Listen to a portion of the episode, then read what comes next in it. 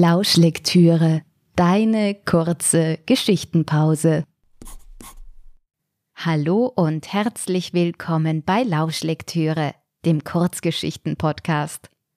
In der heutigen Folge besuchen wir Karina und Ronny, deren beschauliches Gartenfrühstück eine unerwartete Wendung nimmt. Viel Vergnügen mit Der Garten die Vögel sind verrückt geworden. Karina deutete auf die zwei Amseln, die sich wild unter dem Brombeerstrauch balgten. Ronny sah kurz von der Zeitung auf. Die spielen miteinander. Dann verschwand er wieder hinter dem großformatigen Papier. Karina ließ die beiden Vögel nicht aus den Augen, während sie an ihrem Kaffee nippte. Die Amseln bewegten sich wie in einem leidenschaftlichen Tanz ohne Regeln, umkreisten sich, plusterten sich auf Schließlich erhoben sie sich abwechselnd ein paar Zentimeter in die Lüfte und spreizten die Flügel. War es tatsächlich nur ein Spiel? Karina setzte die Kaffeetasse ab. Plötzlich stieß der größere Vogel einen fremdartigen Laut aus, und mit einer ruckartigen Bewegung fuhr er mit seinem Schnabel in das Gefieder der zweiten Amsel. Wieder stieß die größere Amsel zu. Die kleinere versuchte wegzufliegen, konnte aber ihren linken Flügel nicht mehr ausbreiten. Die Federn standen in alle Richtungen. Wie ein Specht in einem rasenden Rausch hackte der Angreifer weiter. Karina sprang auf, klatschte in die Hände. Kscht, rief sie, kscht, kscht.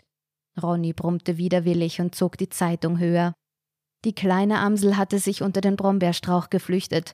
Ein dunkelrotes Loch klaffte dort, wo eben noch das linke Auge war. Die größere stob in die Luft, höher und höher. Beunruhigt ging Karina auf den verletzten Vogel zu. In diesem Moment stieß die größere Amsel hinab wie ein Pfeil, rammte ihren Schnabel in die Brust des Gegners. Karina sprang zurück. Wieder und wieder hackte die größere Amsel zu. Hör auf! wollte Karina rufen, aber es drang nur ein heiseres Flüstern aus ihrer Kehle. Zu spät. Ein letztes Zucken, und die kleine Amsel lag blutig und zerrupft unter dem Strauch. Die andere stieß einen krächzenden Schrei aus und flog davon. Der Birnenbaum reckte seine Arme in die Höhe, als riefe er um Hilfe. Das war es der Anfang, dachte Karina, ohne den Gedanken bewusst gefasst zu haben. Wie von einer unsichtbaren Hand gelenkt hob sie den Kopf. Die große Amsel schloss sich drei weiteren an. Gemeinsam zogen sie ihre Kreise über dem kleinen, beschaulichen Schrebergarten. Gleichzeitig stießen die vier Vögel einen langgezogenen, kehligen Laut aus, den Karina bis ins Innerste spürte. Die goldblonden Härchen auf ihren Armen standen senkrecht in die Höhe. Haben wir jetzt Krähen? fragte Ronny, ohne seinen Blick von der Zeitung zu wenden. Nein, das waren Amseln. Amseln? Verrückte Vögel.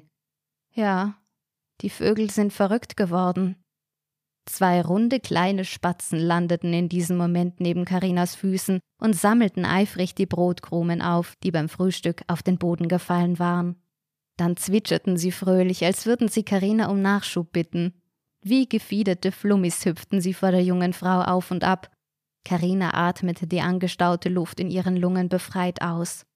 Sie zerbröckelte die halbe Semmel, die vom Frühstück übrig geblieben war, und warf sie auf den Boden. Mit der nicht benutzten Serviette wollte sie die tote Amsel zudecken. Langsam beugte sie sich zu dem leblosen Tier hinab. Da hüpften die beiden Spatzen an ihr vorbei und stürzten sich auf die Amsel, pickten gierig in ihr Fleisch. Die kleinen gelblichen Schnäbel waren in kürzester Zeit blutgetränkt. Karina ließ die Serviette fallen. Zitternd stand sie auf. Die vier Amseln in der Luft beschleunigten ihr Tempo, verkleinerten ihre Kreise. Wir sollten reingehen, Karina griff nach Ronnys Arm. In diesem Moment stürzten die Amseln auf den Schrebergarten hinab. Achtung! schrie Karina und warf sich ins Gras. Schützend bedeckte sie ihren Kopf mit den Armen. Wie Geschosse rasten die Amseln herab, ihre spitzen Schnäbel auf das Ziel gerichtet. Was? entfuhr es Ronny, als eine Amsel an seinem rechten Ohr vorbeizischte, mit ihrem Schnabel durch die Zeitung brach und sich begierig auf einen der beiden Spatzen stürzte. Ronny sah erstaunt durch das Loch in der Zeitung.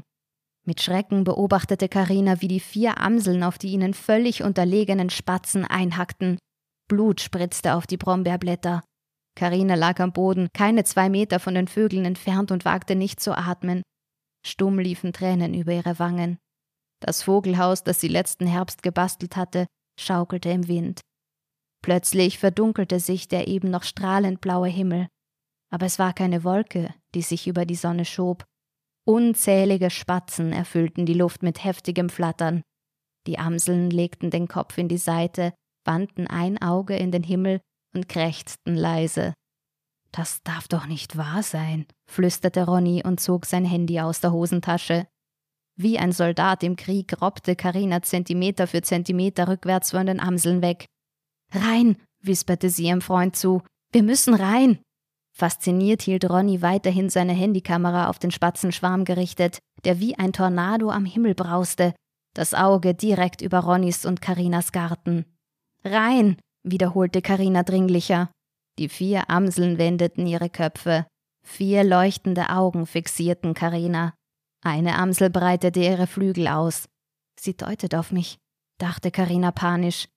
Die drei anderen Amseln krächzten wie zur Bestätigung, und synchron kamen die vier Vögel auf Karina zu, die blutigen Schnäbel wie Gewehrläufe auf sie gerichtet. Scheiße, schrie Ronny in diesem Moment. Rein, wir müssen rein. Fest wurde Karina am Arm gepackt und von Ronny zum Haus geschleift. Ein gleißender Schmerz durchfuhr ihr Bein. Sie sah herab. Ein Spatz pickte mit seinem Schnabel in ihren Oberschenkel. Seine Augen, waren sie rot? Karina schrie aus Leibeskräften. Wie Kugeln aus Maschinengewehren hagelten die Spatzen in den Garten. Plötzlich löste sich Ronnys Hand von ihrem Arm. Sie prallte auf den Boden. Dumpf dröhnte es in ihrem Kopf. Sie sah zu Ronny. Er schlug mit den Armen um sich, versuchte sich zu wehren. An seinen Händen waren Blutspuren, eine tiefe Wunde klaffte auf seiner linken Schulter, das rechte Ohr war zur Hälfte abgerissen. Karina nahm alles nur noch wie stumme Momentaufnahmen wahr. Sie hörte ihr Blut in den Ohren rauschen, sie spürte Schmerz, konnte aber nicht zuordnen, woher er kam. Mit letzter Kraft rappelte sie sich hoch und riss die Balkontür auf. Die beiden stolperten ins Haus. Mit dem Fuß schlug Karina die Tür zu. Die Spatzen prasselten auf die Fensterscheiben. Halten Sie das aus? keuchte Karina. Sie zitterte am ganzen Körper. Ronny riss sein Buch vom Couchtisch und schlug es auf den Spatz, der ihnen ins Haus gefolgt war. Sie müssen, presste Ronny hervor. machte es hinter ihnen. Karina lief es eiskalt den Rücken runter. Das ist nur Mr. Feather, beruhigte sie Ronny. Der regenbogenfarbene Papagei schaukelte in seinem Käfig hin und her und wippte dabei aufgeregt auf und ab. Er spürt, dass etwas nicht stimmt, flüsterte Karina. Wieder prasselte ein Schwarm Spatzen auf die Balkontüre. Ich halte das nicht aus. Ronny nahm sie in die Arme. Es ist alles gut, hier kann uns nichts passieren. Du siehst ja, die Türen halten. Wir sind in Sicherheit. Die Schaukel des Papageis quietschte. Wild schwang der Vogel vor und zurück. Plötzlich sprang er von der Schaukel, landete vor dem Futternapf und nickte wild mit dem Kopf. Siehst du, Mr. Feather stimmt mir zu. Alles wird gut. machte der Papagei, wie zur Bestätigung. Ronny und Karina lachten erleichtert auf. Gleich darauf prasselte es aufs Hausdach wie Hagelkörner. Der Kamin, flüsterte Ronny und griff fest nach Karinas Hand. Mit weit aufgerissenen Augen starrten die beiden auf den offenen Kamin, aus dem mehr und mehr Ruß herabrieselte. Der Papagei krächzte leise und spreizte sein Gefieder. Das war die neunte Folge von Lauschlektüre, dem Kurzgeschichten-Podcast. Wenn du gerne mehr über mich oder meine Arbeit erfahren möchtest, schau gerne auf meine Website www.tinapfeifer.com. Bis zur nächsten Folge von Lauschlektüre, dem Kurzgeschichten-Podcast.